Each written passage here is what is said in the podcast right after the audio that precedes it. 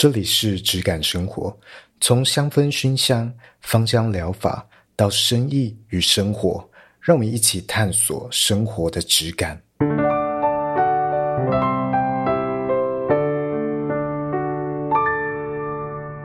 我是 Eden，Hello，我是轩。轩，最近你有买什么东西吗？网购啊，什么都可以。妈妈嘛，所以唯一会买的东西就是孩子的东西。我连我自己的东西我都直接不买了。我现在完全真的，老实说，我真的有点快要没有自己了。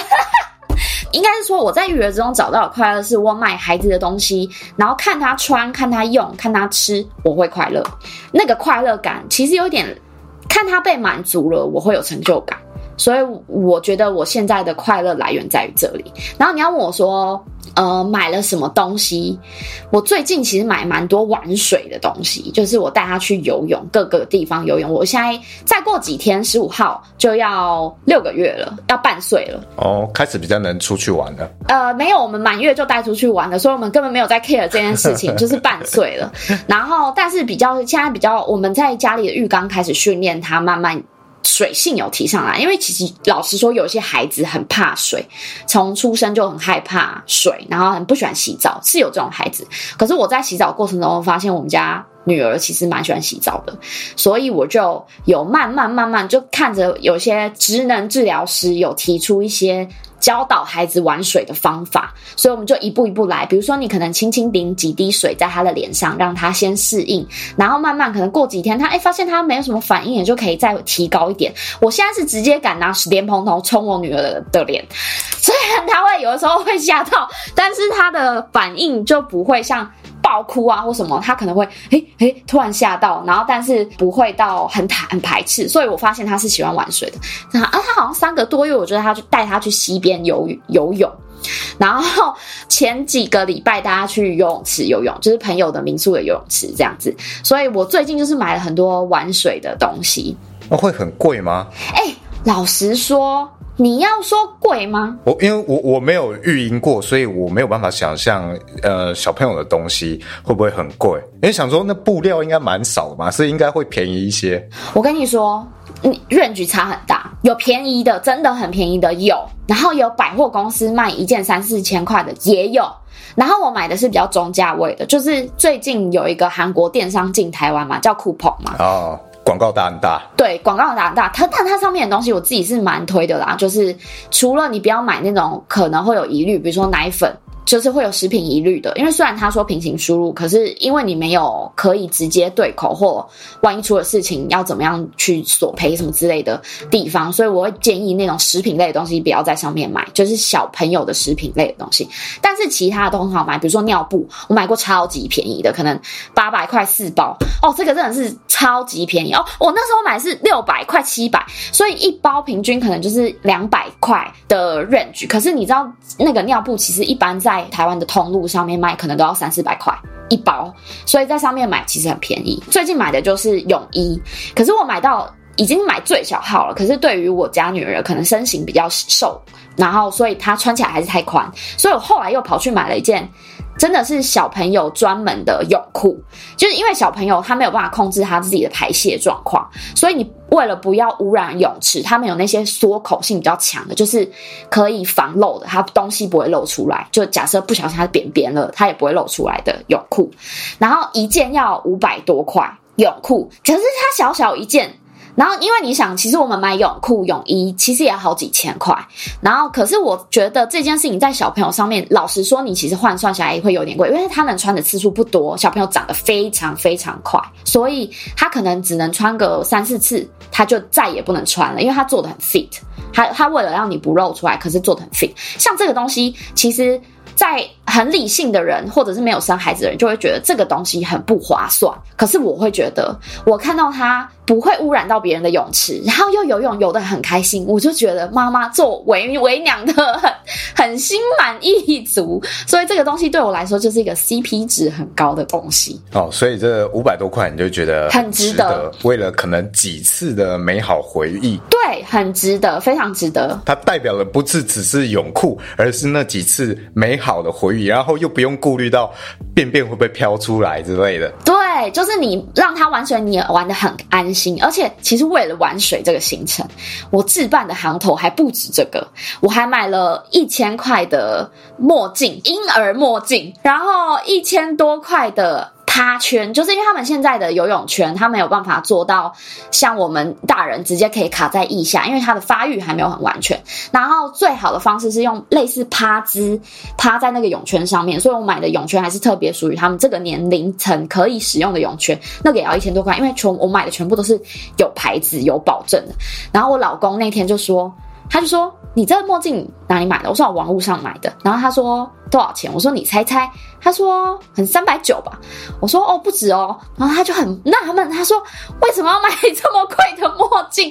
他说不是小朋友都买那种九九块的墨镜就好了吗？我说他的眼睛还这么珍贵，他还是一个刚长成的眼睛，然后你就要用拿那个很劣质的东西，你这样万一他眼睛坏掉怎么办？然后他就不讲话了。但搞不好。没什么差，所以对，但搞不好没什么差。他就想说，算了，我都花了，就不要再讲了，免得等下吵架。但其实你买那个价差是多的，都是你的安心感。对，买的其实是你的安心，而不是小朋友的安全。不是，他根本没有 没有差，好不好？而且他就是觉得哦，戴上去，哎，颜色不一样，哦，有点有趣。他的反应是这样而已。他就呃，戴戴上去的世界不太一样，他就觉得有点有趣。他而且我还买偏光的什么什么，然后其实根本。在他身上，他应该是也没有什么感觉。到底多少钱啊？一千块啊，就是一千块的的墨镜。我靠，一千块！但你要想啊，他就大概只能戴，就是零到一岁，就是这样，就是就之后他连长大也再戴不下了。已经只剩半年了。对对对，我已经只剩半年了。你你刚买而已，就只剩半年的保鲜期了。对。所以你看，其实从我的例子就可以看出来一件事情是，CP 值完全就是因人而异耶。所以如果要让这个墨镜更划算，就是生第二胎。哎、欸，还有一个啊，你可以转手卖人，用二手价卖人，就是至少让它折损的少一点。这个就是你当初在下单的时候会说服自己的一些歪理。对对，未来我还可以再转卖啊。对对对对，根本不会，最后都送给朋友。对对对对。那我们今天其实主题就是要来聊 CP 值这件事情，因为我们大家其实都会在网络上啊，无论各种地方购买各式各样的东西，然后 CP 值这个东西其实已经变成台湾人的一个很重要的指标了。外国人可能不见得会有这样一个指标这么明确哦，变成这样一个词，但是台湾人很喜欢用这个词。我自己先说我自己今年呢、啊，觉得买了最划算的东西，我第一个想到的可能会是 Apple Watch 哦。我以前是几乎不戴表的人，那你是买什么款式？我是买。我想一下，不是最贵的那个哦，不是 Ultra，但是是比较比较大一点的表面哦，反正就是一个一万多块的款式，然后比较新的今年的款式嘛。那我以前会觉得，哎、欸，这个东西。一两天就要充一次电，我会觉得很很麻烦。对，很多人诟病的点都在这里。对对对，然后我就想想说，我买个一万多块，每天要限制我提醒我去充电，我觉得很受限。然后我自己也是不戴表的人，我觉得那个时间会受限我的自由，不喜欢戴表。那个表带戴久了，有时候吸到汗也有点臭臭的。哎呀，要我买任何一个表。哦，不要说那种什么水鬼几十万的，然后那个我想都不会想，什么劳力士什么的，我都一点兴趣都没有。给我一亿元，我可能都不见得会花三十万在那个上面了，我可能都会觉得不划算。哎、欸，三十万可能还买不到哦。哦，对，不见得买，那个是低标入门款之类的或二手。对啊，对啊。所以对我来说。我要去买一只手表，一千块，我可能都会考虑一下，因为我是一个没有表需求的人，我就觉得我看手机就好啦。对啊，我需要的时候点一下手机看时间就好。但我为什么会买 Apple Watch？我原先最主要是为了睡眠侦测这件事情买的哦，因为我长期有在用那个睡眠侦测相关的 App，但是它是用那个手机的麦克风去侦测，然后我就觉得，哎。我还有没有机会让它侦测更准一点？然后我就是很数据流，呵 呵很想要看到很精确的数字。我一个晚上睡睡醒几次，然后有没有打呼，很想要知道这些东西，很没有意义的东西。不会啦，这蛮有意义的。我我就去买了 Apple Watch，因为它有相关的侦测，然后也有一些那个 App 睡眠侦测的 App 有联动到那个手机里面。那我就觉得这个功能蛮不错的，但我买了之后发现有另外两个功能我非常喜欢，应该说三个功能我非常喜欢，让我觉得它的价值更增加了。一个是相机功能，象棋，相机，相机啊！不然说什么时候有相机功能？在那上面下象棋也太难了吧？太小了，我没有要成为职业棋手，不需要在搭捷运的时候等红灯的时候还可以在那边用手机下象下棋。相机功能它是出现在我最近在试这些直播嘛，所以我就可以直接用那个手表手表的荧幕啊联动看到我现在手机架在那边的手机里面的画面哦，我呈现的样子。欸很酷哎！这个对我来说，现在我要尝试这些直播，或者可能有人要拍自拍啊，或者是一些 YouTube 影片，拍短影片，对，呃之类的，那可能未来也会很有帮助。那至少目前在我我做这些拍影片之类的啊、呃，做构图的时候跟测光等等的都很好用，而这个我就觉得很赞，就是。也不用，因为如果你是买你是用 GoPro 拍影片的人，你就会拿你的 iPhone 拿来当监测的它画面的，就是有点像监视器，所以它有点像是你不用再买 GoPro，你可以直接买一台 Apple Watch，它也可以当成你就是拍摄的监视器耶。呃，如果你是这样用的话，那确实确实没错。那还有第二个点是它的运动侦测，我觉得蛮方便的，就是培养运动的习惯等等的。它因为会有很多运动相关的数据嘛，帮你去记录，那你就会觉得，哎、欸，它会提醒你说，哎、欸，这个礼拜的日行步数，每日走的步数降低喽，就会提醒我再多出去走路一下，降低了，或者多去运动。哇，好逼，好逼迫哦，很逼迫。所以其实它比我原先想的那个时间的自由。还要更不自由。对啊，他其实超级不自由的，他很像一个健身教练，每天贴在你旁边。哎、你今天动很少哦。对，但自己有感觉到那个好处，让我多去运动之后，就觉得啊，那这样也没差。那个自由好像可以折损一下，没关系，为了我的健康。然后还有第三个闹钟的功能哦，这个我不确定大家有没有在使用，但是不是手机也有闹钟吗？对，手机也有闹钟，但是我觉得手表的好处是它可以。做非常，我觉得非常轻度的干扰，让你慢慢醒来。怎么说？什么意思？就是也许我设八点钟我要醒来，它就七点钟开始，会每隔十分钟稍微轻轻震动一下，轻轻震动一下，烧你的手。哈，我觉得这个很恼人呢。但是你就会逐渐从这个深度睡眠慢慢回到浅度睡眠，它不至于让你醒过来，但是会让你在八点闹铃响的时候，你手手表震动的时候，你会很快就可以醒来。那你怎么一开始怎么发现他有在轻轻搔你的痒的？那个阶段基本上不会发现。它只是会让你变得比较从深度睡眠变到比较浅。哦，因为一般我们早上会起不来或起来觉得很累，其实是深度睡眠的时候被打断。哦。哦，那个时候你就会觉得哦，我不想起来，我不想起来。但是如果它借由这样的方式的话，哎，你就会变得八点钟一到，那个闹铃响的时候，你很快就可以醒过来，因为你已经准备好要醒来了。哦哦，所以这个是我觉得我买了之后觉得很划算的东西，所以我我即使今天。手表一千块对我来说不划算，但是因为这些功能，我会觉得一万多块也很划算，所以我就不会再用手表的那个度量衡去度量它的价值，而是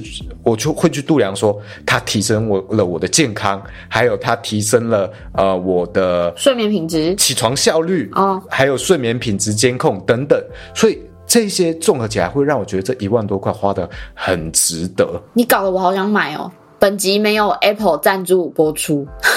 我我试着去搞一个这个行销连接给你，然后 你买我抽成。那你有买过什么很雷的东西吗？这样你觉得真的很不划算。我跟你说，对我现阶段就是一样是妈妈这个角色来说啊。我买的最雷的东西就是完全用不上的东西，对我来说都很雷。因为其实每一个小孩的特性不太一样，就是他喜欢的东西或者他能不能使用这个东西，其实每个小孩都不一样。所以我那时候买了两条，花了两千多块，快三千块的，然后买了两条是人家人称育婴神器哦，大家每个妈妈都推荐说，哎。这个小孩穿上这个包巾就很好睡觉什么的，诶，穿上就感觉很像是妈妈环抱他，然后他就会马上睡着什么的。没有，我女儿穿上去，她就一直挣扎，然后爆哭，然后她就是不想穿，然后我就是给她试穿了一次，再也没穿过。我还一次买两条，然后现在就躺在我的柜子里面，有一条根本。包装都还没拆呢，我都觉得这种东西对我来说是超雷的。就是还有很多没有用上的东西，然后又花高价买的东西，其实真的都蛮心痛的，荷包蛮痛的。我的经历好像也差不多，会觉得雷的东西都是其实跟我的预期有落差，然后导致最后几乎完全用不到的东西。我想一下，我这一类其实主要会发生在我投资，我想要拿来当公司的一些生产器具啊的东西。我不知道听众里面有没有人也在做生意的，只要做生意，我觉得就会有一个很大的陷阱区，就是你想要投资一些器具、设备等等的，然后那些都是大坑。哦，有些坑真的是很可怕哎。我举例一下，我我就会觉得印标签这件事情一直外包那个印刷厂，我觉得好像很麻烦，然后每一次印就要五百张之类的，那就很会浪费。我就一直在想，有没有可能我自己印啊，然后。标签有很多的等级嘛？对，你要达到精油可以用的的标签，其实门槛很高。哦，它的防水防油性要很好，一般是这个印刷厂哦才能够做到，因为它上面会有一层镀膜去镀掉那个油，让它可以去耐用。那我就很想要自己可以做到自己印这些耐油耐污的标签，然后我就买了很贵的标签机，四万多块，好贵。结果发现。不实用。首先，它第一个，它的这个耐油性、耐水性就差很多，有，但是不够好，没有到我觉得我可以拿出去给别人用的程度。然后它是喷墨的啊，喷墨会有什么问题？吃墨水，吃墨水。其次哦，是你只要一阵子没用，喷头，它就给你卡墨啊。它的颜色就不均匀，哇塞，我直接崩溃。那个我只用了几次而已。那你有转手卖掉之类的吗？那个也没办法卖，因为需求实在太低了。哇，哦，太不好用了。我就觉得哇，那很坑。我为了要省那个可能的标签费用，然后我去赌我有没有办法四万解决这个问题。其实中间比较坑的是，我当然有要过很多样品，然后它里面有样品是可以的哦，是 OK 的，但是我自己印不出来。那是什么环节出问题？是设定吗？我也不太确定诶。我觉得搞不好是它的那一些标签可能不一定是直接印出来，搞不好它其实有上了膜哦，但我不知道。然后他们的这个是给的样本样品有落差，哇，结果就进了这个坑哦。那个就很像是你网络上看到的行销哦，觉得很美好，给你一个很美好的愿景，好像可以解决你的问题，所以拿到发现差很多，很难应用。嗯，类似这样的东西我，我我买过超多。我再举例，可能有镭射切割机，我也买过，然后然后三 D 列印机。我还有两个版本，那个一般的版本跟光固化的版本 哦。如果有玩过，你就知道这两个差异蛮大，然后都很贵。反正随便一个机具啊，就是三万起跳，三万算便宜的。天哪，这些都是天坑啊！有在收听的观众就知道，不要去买这些，这些真的帮不上你。你真的有需要，你去找人帮你做就好，你不需要自己买这些器具。光是他们的校正这件事情。让它维持在一个可以使用的状态，顺畅运动的状态，啊，你就会崩溃，非常的难难调教，所以那个理想是差异非常非常大的。啊，就交给你真有需要就就交给专业的人啊，专门有在做这些东西的人就好了，不要自己来。我觉得自己创业最大的误区，其实应该不是刚刚那样讲，应该是说什么都想要自己来。对，这个是很大的坑，这些坑会让你既浪费钱。又浪费时间，对，其实很多东西真的就是交给专业的人，然后你多花一点钱没关系，但是你先测试这个东西是这个模式是可以的，是行得通，能赚钱的，有赚钱了，你再来考虑回头来投资啊，就像是你要自己进精油。跟国外进，那个就是很多的坑。你找专业的，像我来，可以帮你省下一些坑。那你自己真的赚钱了，家大业大之后，你要考虑自己进，OK？那你再再考虑，你不要一开始就自己来干这件事情啊、呃，你你会非常非常的辛苦。所以我觉得雷的东西都是这样，就是派不上用场。对，派不上用场。哦，跟我们期待的有落差。那什么样的状况会让我们觉得划算？你觉得这个基准是什么？其实我觉得这个这个基准很因人而异，就是可能同一个基准值好了，每个人的个体感受不一样，所以你会感受到，比如说有些人花花。十块钱，不要讲十块钱好了，十十块钱大家应该都会觉得 CP 值很高。如果你花了一千块吃了一顿大餐，有一些人会觉得，哎、它又有鱼又有肉，然后料理方式也不错，哦，CP 值很高。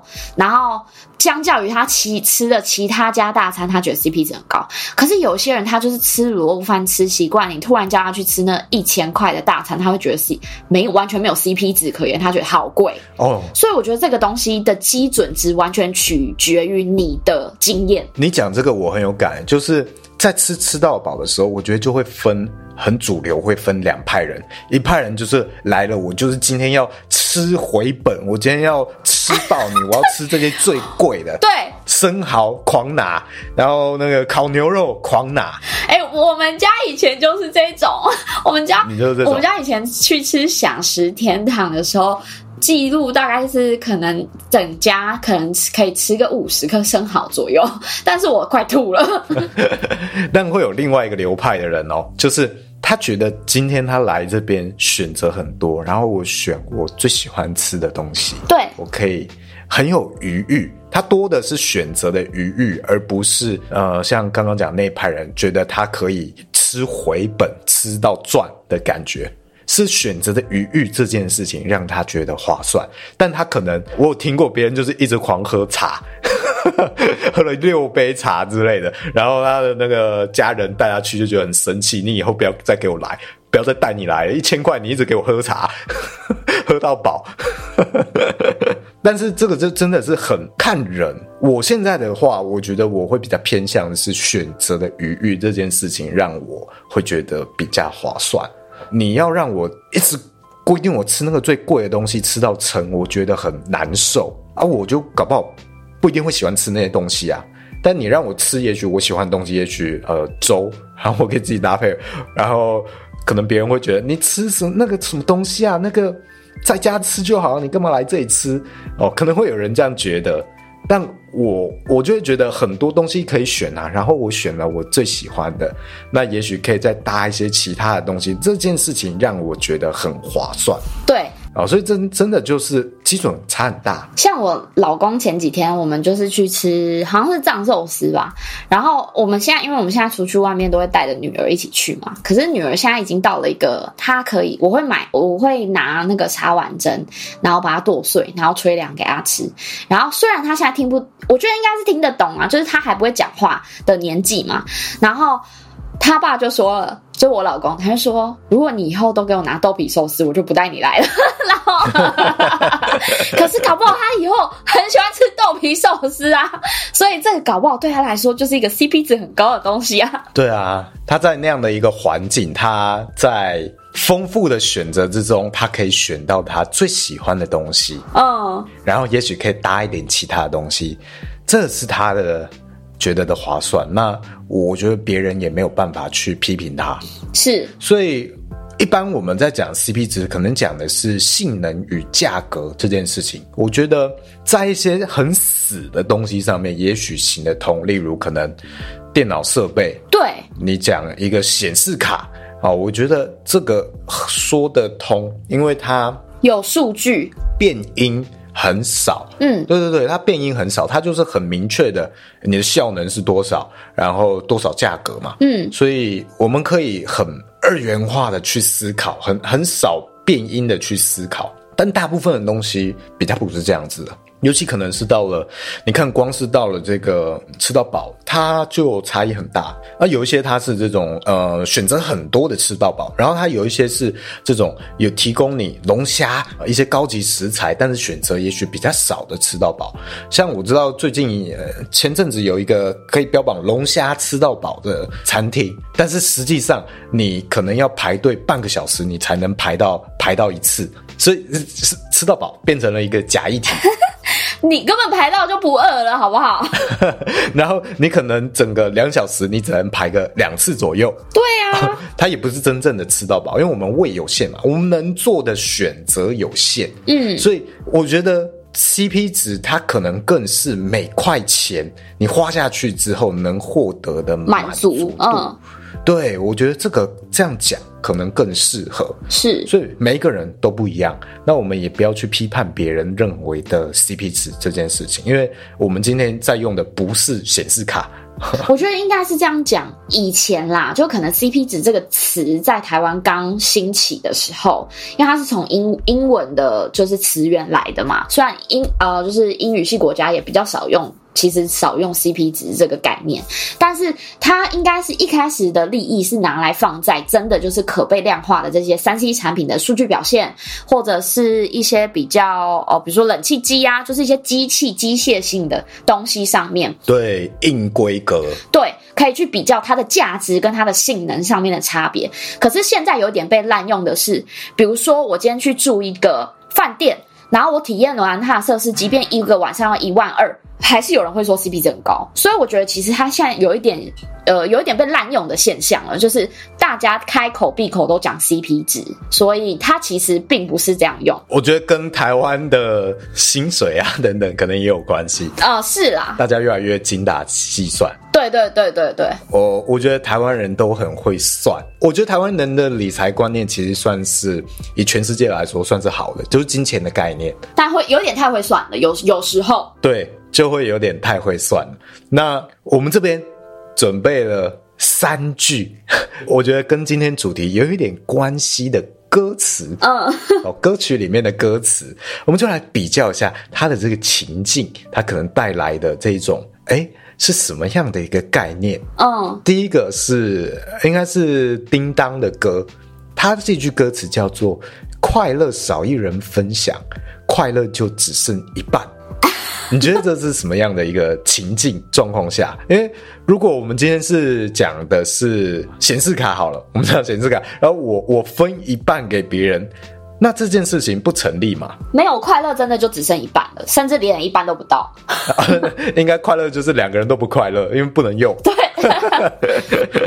所以它这个应该不是一个很死的物质的东西，对，它比较偏情感面的东西，就是比较像是我今天获得了快乐，可是因为你也是我重视的人，所以我想也想把我这个快乐分享给你。那但是如果今天你不在我的世界里面，或者是我们永远就整个的关系也破裂了，然后我没有人可以分享了，那就反而就不没那么快乐了。哦，所以有点有可能像是我今天。看到一个迷音的影片，很好笑，十秒钟，我花了十秒的时间成本，我觉得很好笑，然后我分享给你，然后你也觉得好笑，那这份快乐就被乘以二了。对，我除了自己觉得好笑之外，我还觉得让你也得到了快乐，就是这个这个情境就会变成是一加一大于二的概念。对，那是我觉得像是食物，可能也可以。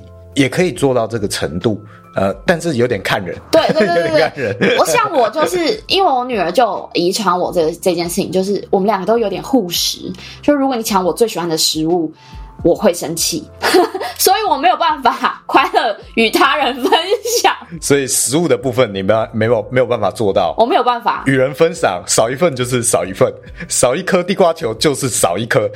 对，你说那一天我们，因为我本人很喜欢吃皮蛋豆腐，然后我的皮蛋豆腐的核心是皮蛋，其实不是豆腐，豆腐可以不吃没关系。然后我老公呢就夹了我最，就是可能我们可能一颗皮蛋，我们就会分成分。一半嘛，然后他已经把他那半吃完了，然后我我的一半我又再分了一半，等于说我吃了四分之一，我还有剩四分之一在盘子里面。他就是看我吃到尾声，他想要把我那块皮蛋夹走，我就直接恶狠狠的瞪着他，我说：“你给我放下，那块是我的。”然后他说：“以后不准点皮蛋豆腐，免得吵架。”所以你这个花下去的皮蛋豆腐，也许三十块哦，这样分了之后，他的满足度就下降了。对。我就没有达到那个满足度，我就是一个人要吃，最好是给我一整颗皮蛋。哦，但如果今天这个东西是可能是这种呃情感层面的东西，那这样子我们比较没有这个独占欲哦，比较不会像这种互食的状况产生。诶，那也许就成立。那我们花下去的这个时间成本啊，或者是金钱，它就会变得让我们更满足。因为分享这件事，其实你刚刚讲的迷因情境，我相信听众朋友应该都有做过这件事情，就是你想要把好笑的影片跟别人分享，但是别人跟你讲，他回你一句“我看过了”，你是不是瞬间就不快乐了？可恶！对，哎，这个我其实我即使看过那个影片，我也会点评一下，我不会说我看过了。我我就是说那个我看过的人，你 这很机车，因为我老公也会跟我说 我看过了，我们两个就互相说我看过了啊，你看得快了不起哦。我的愤怒多了一分，对，原本是快乐转变成愤怒。但我觉得这个东西就是最好来证明那刚刚那句歌词，就是快乐，快乐少一人分享，就只剩一半这件事情，其实就是刚刚刚刚好的情境。他需要一个双向奔赴的感情，对，是是这样说没错。它是一个蛮高的门槛，是，或者是这个东西比较不会有明显。减少一种被剥夺感的东西，嗯，可能比较适合。然后我们还准备第二个歌词，我觉得情境蛮像，蛮类似。对对对，伍思凯的歌，哦，这都好老哦，比叮当还老。对，啊，这句歌词就是与你分享的快乐胜过独自拥有。什么样的快乐你觉得可以成立？与你分享的快乐胜过独自拥有。不知道，我觉得他在写这这句歌词的时候，应该是真的。肯定不是皮蛋豆腐吗？啊，肯定不会是皮蛋豆腐。但他在写这句歌词的时候，我揣测他应该是有一个呃真实的一个人，一个想象的投射存在。因为我现在其实没有想象的，有办法想到什么东西跟他人分享是。真的很可以很快乐的，除了迷因或者是好笑的影片以外，但是这种东西哇很难呢。我觉得他好无私哦。我觉得不光是这个拥有的东西，我觉得光还有这个资讯上的分享，我觉得也是。就是像我觉得 Apple Watch 很好用，然后我推坑给你，然后你你也觉得好用，然后你买了也觉得好用，这件事情回馈给我，比我自己独自暗爽。觉得 Apple Watch 真好用，真好用，自己这样爽，还爽上加爽。因为你的回馈会让我觉得我是对的，我走在正确的道路上，正确三 C 之王的这条道路上。嗯，所以我觉得这件事情在这里可能可以成立，但是它也跟前面我们讲的，它没有让我有一种被剥夺感，不像是皮蛋豆腐，用一吃一块少一块。对，它比较像是嗯一些。情感的分享，或者是，就是他一定不会是在物质上这件事情的，因为物质上的分享，其实老实说，真的很容易是少了一点就不是完整的了。嗯，我觉得要看那个尺度，就像是我我们都点了饮料好了，哎，我觉得这一杯很好喝，哎。然后给你喝一口，然后你你你也真的觉得，哎，真的很好喝，你点这个很很有眼光之类的，哎，这种会让我觉得，嗯，这个分享值得哦，哦收到这个回馈，但是太大口可能就不行哦。但你这个讲法可能就是，假设我老公今天是先吃了，而不是在最后剩最后一块吃的时候，他搞我搞不好就不会那么生气，对不对？哦，对，就有可能会是这样。对，因为有一些人就很北蓝嘛，他就会。哎，真的，我吸一口啊，然后吸完。我觉得我靠，你怎样啊？是很渴，是不是？哦，所以这一种物质上的分享，我觉得它是有一个尺度的。嗯，有没有超过那个尺度？可能会决定这一件事情的划算程度或我们的满足程度。所以其实要比起来的话，第一句那个叮当的那一句“快乐少一人分享，快乐就只剩一半”这件事情，我觉得那个快乐比较偏向于情感层面的快乐，就是诶，我因为发生了一个很快乐的事情，说或者是我看到一个很好笑的影片，很快乐。它其实不是物质上，它是精神层面上的东西。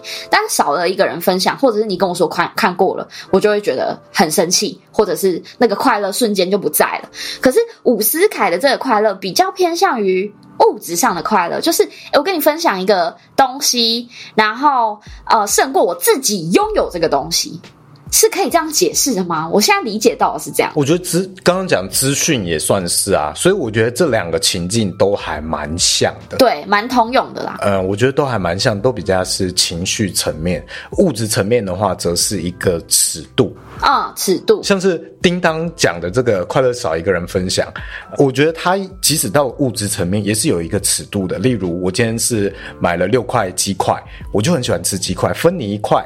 那我觉得有一个分享的快乐，我 OK，但是分你五块，我就会觉得有点太多咯，有点吃太多咯。所以物质层面，我觉得都有一个隐形间的尺度。但是到了小孩，我就不确定了，因为以妈妈的层面来看，有一些妈妈很大爱，就是你你如果喜欢吃，你就都吃，她好像可以都不要有也没关系。我想一下哦。如果我女儿跟我抢皮蛋豆腐，我不行。嗯，我妈妈是这样啦。哦，看来你当不成我妈妈。我本来就不是你妈妈，莫名其妙。没有要应征这个职位。没有没有，我不我不想。所以这个我觉得是一个非常到了物质层面，是一个非常高尚的情操，是一个是一个最高等级嗯的情境。嗯、那再来。还有一个情境是王菲的，她讲：“你快乐就是我快乐。”这根本就是无私了。这个我觉得就是刚刚我讲的，妈妈一个东西看小孩喜欢吃，她愿意全部都拿给小孩吃也没关系。是，我觉得就是到这个程度，有点好像有点委屈自己也没关系。对。他这个就是把自己放在后面，就像我刚刚说，不管我花多少钱，只要我女儿就买这些东西，只要我女儿用得好，她很喜欢。像她在玩水的时候，她就非常开心，然后又睡得，就玩完水之后又睡得很好，我就觉得哇，好有成就感，好快乐，因为她很快乐，所以我超级快乐。对，这个是我听过一个故事，蛮经典的一个故事，就是呃，妈妈给小孩煮饭，好，然后他们家常常煮鱼。好，他们唯一会煮的这个肉就是鱼。哦，偶尔会有，因为他们家境不是很好。那每一次妈妈都是吃鱼头，然后鱼身给这个小孩吃。那小孩出了社会以后，嗯，然后他就觉得，哎、欸，我今天赚钱了，然后他买了很多鱼头回家给妈妈吃。结果妈妈说，我其实不是喜欢吃鱼头，只是我想把最好的那个部分留给你们。嗯，有哦。然后这个故事我跟我妈分享过，但我妈是真的喜欢吃鱼头，所以就 没差。原来我们各各司其职。嗯嗯，所以这个我觉得是层次也非常高，但不见得是一件好事。嗯，因为不一定这件事情会让大家都快乐，你不一定要那么委屈啦。我觉得，我觉得其实他踩在一个很很难说的层面，是因为有些人的委屈，他真的觉得快乐，就是呃，他甘愿，他甘之如饴，所以你很难也。告诉他说，你要有有一点自我或有一点改变，这样他对他们来说其实很难。很奉献型的人，对，其实有些人的人格或者他的个性就是这个样子。可是我觉得，其实的确这种关系有时候老实说没有那么健康。如果假设是，我觉得唯一唯一真的能讲得通的，就是妈妈对于子女的爱，其实真的很多例子看得出来。对，虽然也有反例啦，但很多例子其实都看出来，那个真的是无私的爱，就是我愿意把我拥有的所有都给你，没有关系。但是他会有一个，我觉得还是会有一个极限，因为他假设这个孩子不懂得感恩，或者是把这些都视为理所当然的时候，那个爱是会慢慢减少的，因为妈妈可能就会觉得。对于这一段就是一直就很像你一直投入，就把东西丢到湖里面，它完全不会有回音的感觉。哦，这其实跟感情一样啊。对，就是你要做一个可能贤内助啊，或者是呃一个舔狗，舔狗最常见嘛，这个就是舔狗的快乐啊。是你快乐就是我快乐，对对对，但其实并不是我真正这样想，我还是希望你有回馈。对，他只是用这个人设在自我安慰，他不是真正呃因为完全的奉献而觉得快乐，虽然可能也有那部分，但他建立在就是如果这段关系是就是这种血缘关系、亲子关系的话，他的那个极限会比较大，就是 range 会比较宽广，就是我的容忍度可以比较多。可是如果只是就是没有血缘关系呢，建立的一般的不论是朋友、情人的情感来说，他的他的耐受度就会少一点。他可能因为一两次的事件，他可能就会断了这个念想。嗯，我觉得这一种还是要有一个平衡。呃，平衡就是你们的相处模式之间是，嗯、可以让这件事情达到平衡的。例如说。如果以妈妈来说好了，如果你这样的奉献会让你有一天转头过来请了，我为你做了那么多，那可能就是没有达到平衡。嗯，如果单纯这件事情真的是你这样奉献，你这样子每天也许煮菜，然后呃收厨余啊等等的，这个真的你能够获得快乐，你看到子女吃的开心，你就快乐的话。再来说，你应该是不会拿这些事情来情勒的。对，如果你会拿来情勒，就代表你有不平衡。对，所以我觉得这件事情，如果你有不平衡，就是应该要拿出来沟通的。就是不要做了，你有不平衡就不要做了，不要做了，或者是呃，你沟通说，那我今天帮你煮饭，你帮我洗碗，哎，也许我就平衡了一些。嗯，所以很多东西我觉得都是这样子，它可能会需要一点点平衡。哦，所以这是我们今天三个歌词的都好老，CP 值分享等级，哎，都很老，都是经典啊。那我们再来聊一下，回扣来聊一下精油这件事情好了。为什么精油很难用 CP 值来衡量？我认为是非常非常困难的。你觉得精油为什么很难用 CP 值来讲？因为我觉得第一个是它真的没有办法像三 C 产品那样的可被。量化的数据哦，没有那么死，它变音太多了，对不对？对，然后再来是它其实，比如说你以气味来讲好了，气味真的是很主观的感受，所以它没有办法被呃，它的个体化差距非常大，所以它没有办法被统一的看待。对，然后再来，如果你讲疗效的话，疗效也是很因人而异，而且它的验证需要很长的时间，它并不是说。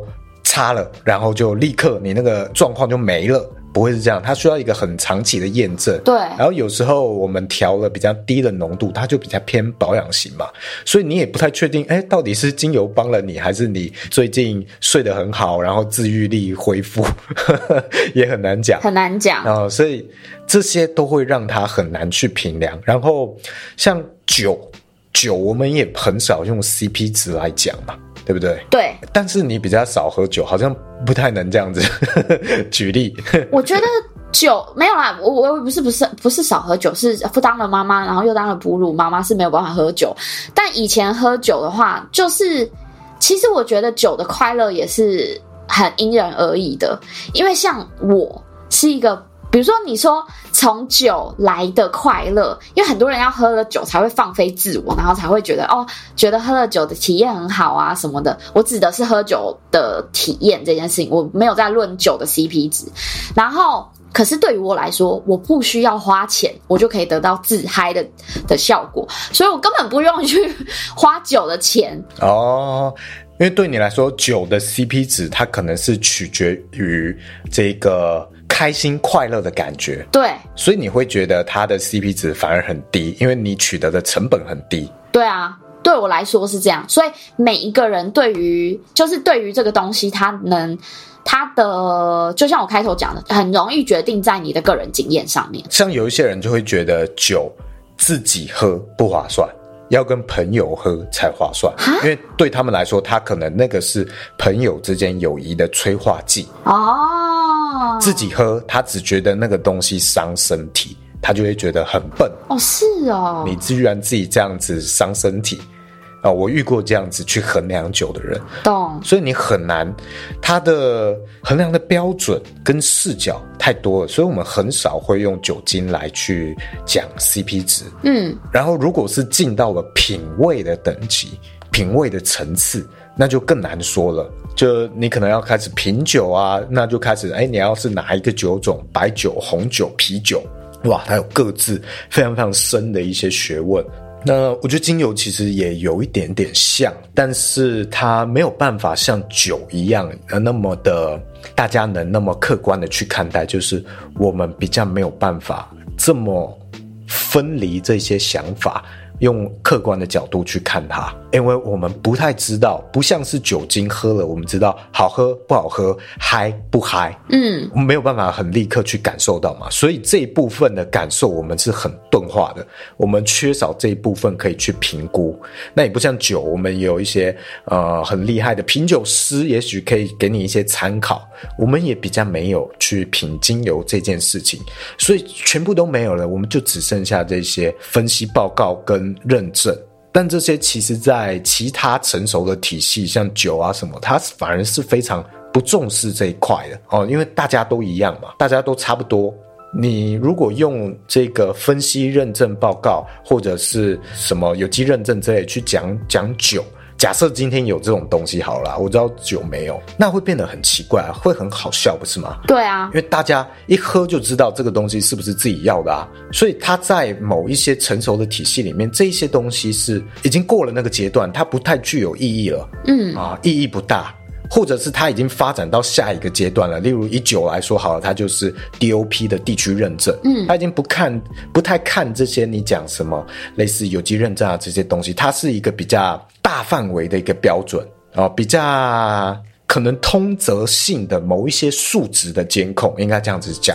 当它要到了最高的、更高一点点的层级的监控，也许是它的制程或者它的风味的时候，那它再研发出了下一个阶段的认证 DOP 地区认证。哦，我讲这个是我们板桥认证、板桥农会认可的什么什么酒哦之类的这样的一种认可，所以我们精油都还没有到这个程度，还没有走到那个阶段，那。我们就只能透过一些粗浅的呃第三方的，也不一定是第三方，搞不好是这个品牌他自己产出的，嗯的这些文字啊、呃、来去做筛选比较的时候，那当然就会变得很死板。我们会变成我们用最低的价格去取得有这一些分析报告和认证的东西的精油，那其实也就是变成说我用最便宜的价格去取得了有这个名称的精油。我觉得只只是这个名称而已，这个粗浅的程度到什么样，就有点像是今天觉得我要读英文，我要精进我的英文，然后我去买了一个英文单字本，我就拥有了英文单字本，但我并不真正拥有英文的能力，我也不真正懂英文。我觉得你在说的就是我，也是我，所以这个。这一种收集或购买的动机和逻辑是很粗浅的，是跟我们去买一本书，但是没有去深入研究、感受它，没有去透彻它，是有点类似的。是，那书我觉得也是有一点，你书没有办法，因为你内容的品质高低而去影响到你的价格嘛。大家其实都。卖差不多的价格，对啊，他就没有办法，因为里面知识的含量高低而去改变它的价格，可能也是因为它没有变成更深的一种消费模式吗？但还是会有，嗯，比如说经验上来说，还是会有一些人可能大数据的统计，可能大家觉得这本书不好看，然后建议你不要买。的状况吧，我觉得书现在比较像是一种行销的第一阶层，它也许真正含金量最高，然后让你去体现出它价格差异的，不会是书籍，而是你透过书籍了解了他这个人跟他讲述的东西，然后也许他后面还有一个课程哦，但那个课程才真正去体现它。哦哦，书的定位现在变成比较像，我觉得比较像是广告。哦，它是我们付费买的广告。所以它比较没有变成像我们去品这一些品酒啊，然后品质比较好的酒，它可以比较贵。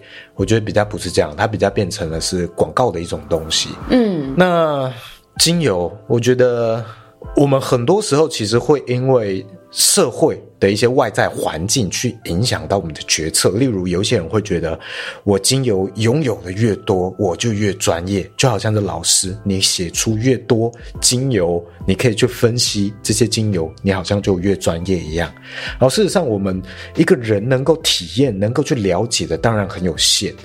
你不是说你书架上满满的书就代表你有知识，或者你拥有更多的知识，不是吗？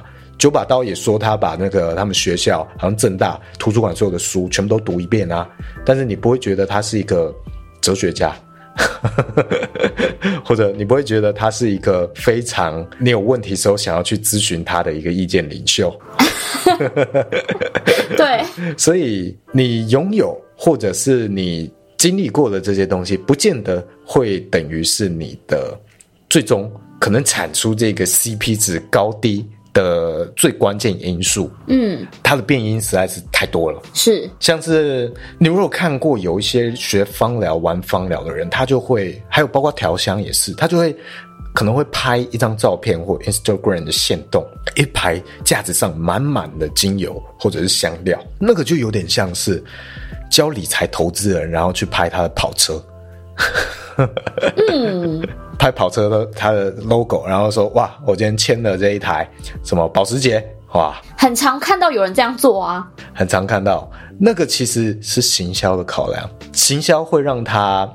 更好去推动他这个身份，炫富就是最简单粗暴嘛。所以为什么抖音现在都是这些内容，就是真的简单粗暴，大家喜欢看。没错，所以没有办法，我们势必可能就会，如果有行销方面考量，就可能会这样子。又像是很多人会去网络上查这个品牌产品的评价嘛，那我觉得它其实也是蛮多陷阱的。因为大品牌它一定有更多的资源去买公关行销，是啊，这个你应该更清楚吧？对啊，也呃，其实现在的方式一定都是公关品疯狂送啊，然后诶口碑疯狂砸啊，我必须要在网络上有极大的声量，我才有办法提高我的呃被呃受众认识的程度啊，或者是直接对应到销售程度。所以这个对于。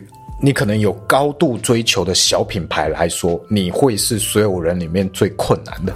对啊，这里面谁会比较适合有这种产品评价的优势？一个就是大品牌嘛，他花了很多钱去砸这一些评论评价，然后他带动了一个雪球效应啊，有一些人也会自然用到，然后上去评价。然后再来就是呃，你可能比较低追求的小品牌，OK，那你可能就跟风这些。啊、已经现有的行销资源，那你即使没有做成也没关系，你的这个呃投入可以损失掉的成本也不高，啊、没有那么心痛。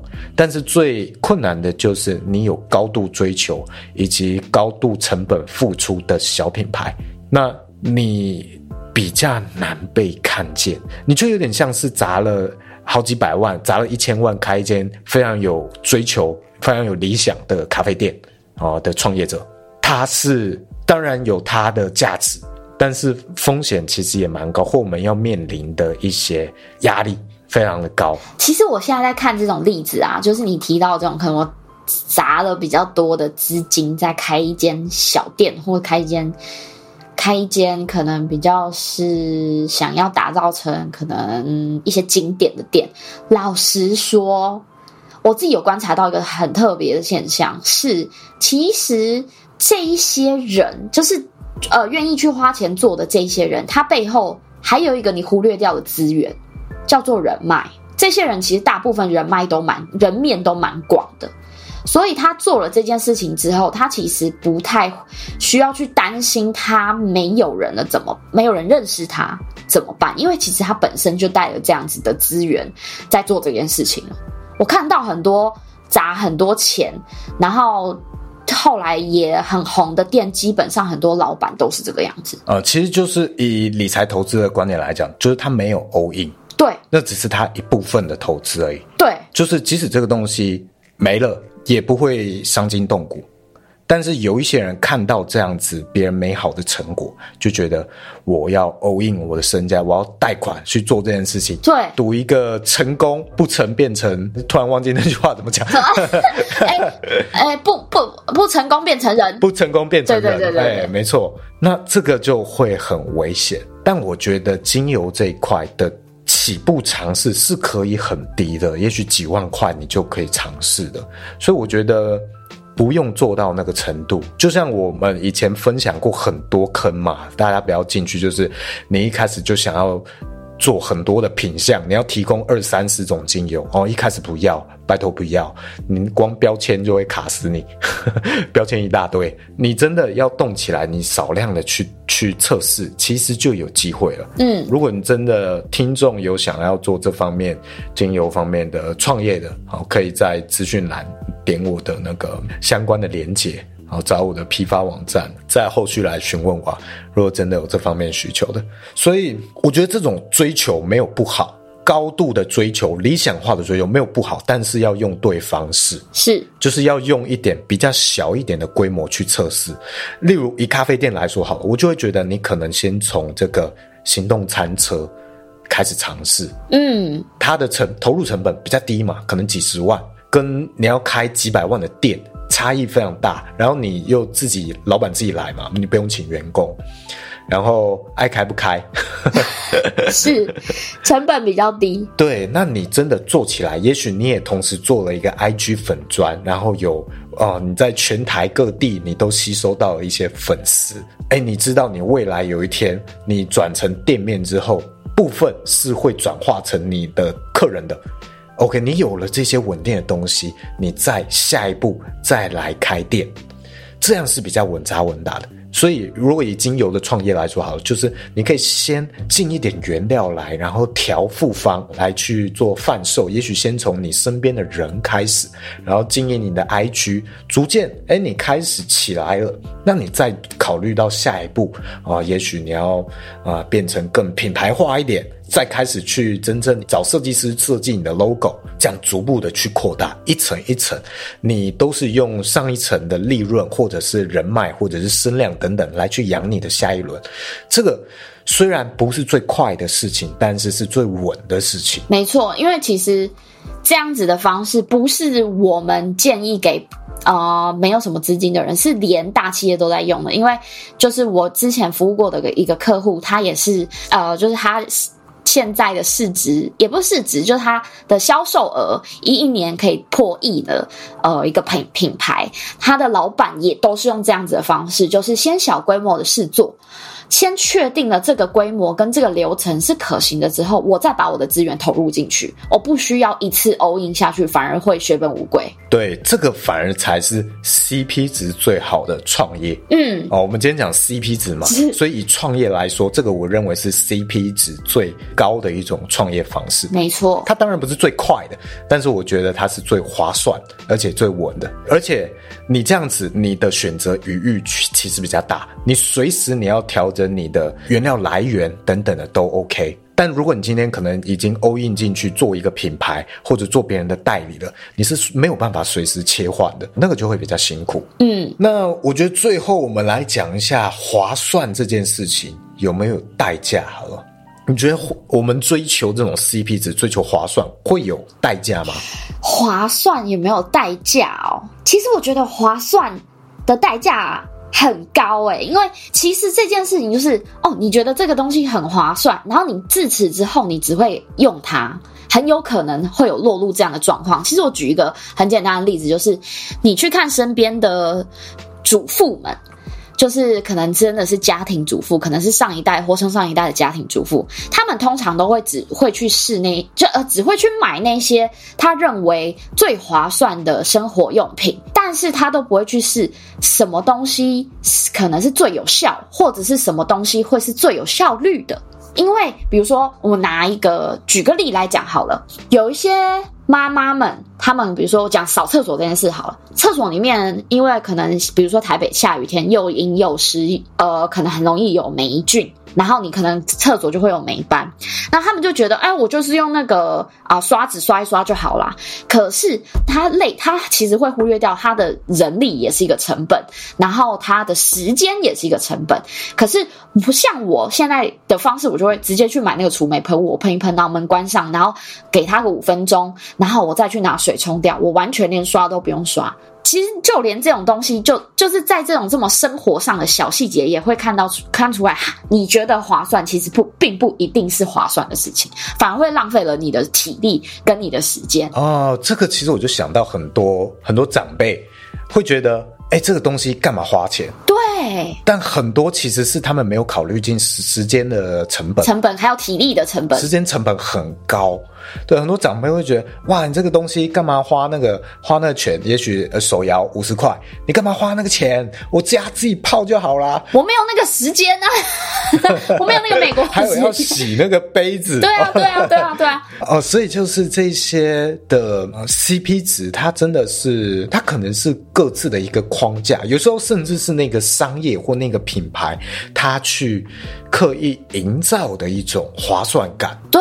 那如果我们一直陷在那个 CP 值的圈圈里面，也许你会永远没有办法尝试到其他视角的东西，是会变得非常的视野非常的小。我觉得尤其精油这件事情会很明显。如果你用市场的均价啊，这些国际品牌的均价，我们讲这个。玫瑰精油或者薰衣草精油好了，我可以蛮有信心的跟你讲，你可能如果你都用这个均价去买，你可能很难会遇到纯精油。嗯，哦，所以你如果是一个讲 CP 值的人啊，你觉得你买过这些国际品牌某一个精油，你就觉得这个精油要用这个价格买才有 CP 值的话，我觉得你可能这辈子。接触到纯精油的机会会很少，因为基本上我认为的这种农农业性质的纯精油，基本上都不会出现在均价，除非你运气很好，你遇到了不太会做生意的人啊，因为每一个生意你要到稳定，它都是一个很固定的利润倍率，不会有人暴富或者是暴亏啊去做，除非他就是。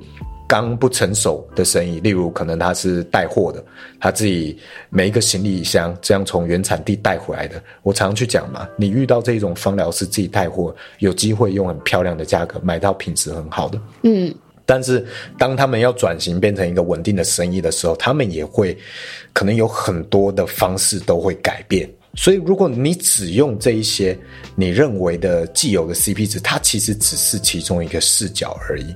那就像是刚刚讲的手摇杯的茶，如果我都只喝五十块的红茶，五十块的红茶其实算蛮贵的，以手摇杯来讲。哎，对对对对对。那我可能没有机会去喝到什么大红袍哦，那种很比较高级的茶。我会觉得，哎、欸，我五十块就可以喝到红茶，一样都叫红茶啊，其实只有名字是一样的，其他什么东西都不一样，那可能就会限制了我的视野，也限制我会在我的舒适圈，我没有办法去尝试新的东西。嗯，但这件事情真的很难，包括我也是，你要我去花很贵的钱去喝一杯茶，我我不是有那样习惯的人。我可能也很难踏出去。例如，我以前有一个蛮贵的、比较贵的这个算是手摇茶的品牌，叫做金圣宇，不知道大家有没有听过？我们节目很久以前其实举例过一次，它是一个大概一百多块钱一杯的茶，好贵，路边的茶。嗯，其实就是我觉得他是想做茶版的星巴克。他在那个东门有一家门市做的很漂亮。以前比较常看到，像我我第一次买、第一次喝是在成品。他那个情境就蛮蛮适合的。那我以往是不太可能会花一百多块去买一杯茶的，但是刚好那间成品也没有其他的手摇杯，没有其他的茶。然后那个当下那个氛围，我今天去买书嘛，手里已经提了一些书，然后我就觉得，哎，我花个一百多块啊，体验一些文青感的茶，好像也可以。呃，就因为那个机缘到来，我的那个松动了一些，我原本舒适圈踏出去的这个的松动了那个边界，你动摇了。对，我就觉得我试这个一一次也没有关系。嗯，那那个感觉是我尝试的体验也不错。虽然我也说不出来这一百多块到底好在哪里，但我体验就觉得还不错，可能是成品的，因为你在成品，对对，成品的一种文青加持，就好像是我们前几天讲这个呃演算法带给我们塑造我们的人格，让我们以为我们是喜欢一百多块的茶的哦，才符合我的人格特质这种文青感，但也没关系，我觉得我们也不用说。一定要逼着你多去尝试各种的跟你原本舒适圈外的东西，这件事情很困难。但如果你真的遇到一个机会，你可以做选择的话，我觉得你可以给他一次一次机会试试看，那有机会去拓宽你的视野。哦，这个是今天的结论啊。嗯，你有没有什么要补充？没有，是很好的结论。要下班了，对，要下班了，女儿在哭了。好了，那今天这一集就是这样。喜欢这一集的话，可以帮我们分享哦，到你的社群平台，或给你身边也许也喜欢精油啊，或者自然生活相关的朋友。我觉得可以多推荐，因为我们现在的话题越来越广，不会局限于只有精油。我觉得其实，如果你身边的朋友们有可能对于啊、呃、生活话题啊，或者是像我们在聊的这些有兴趣的，也可以推荐给他看看。不强推，但是很好听哦。很硬的那些精油话题，就跟他们说，哎，你可以，你可以先听这些比较新的，比较轻松。啊，你想学很硬的东西，就翻我们以前的集数 去听那些以前我们都。讲过啊，如果你想听什么精油有什么疗效，那你就可能以后上我的线上课程，或者去听其他人的 podcast。嗯，没错。好吧，那就是这样，我们就下集再见啦，拜拜，拜拜。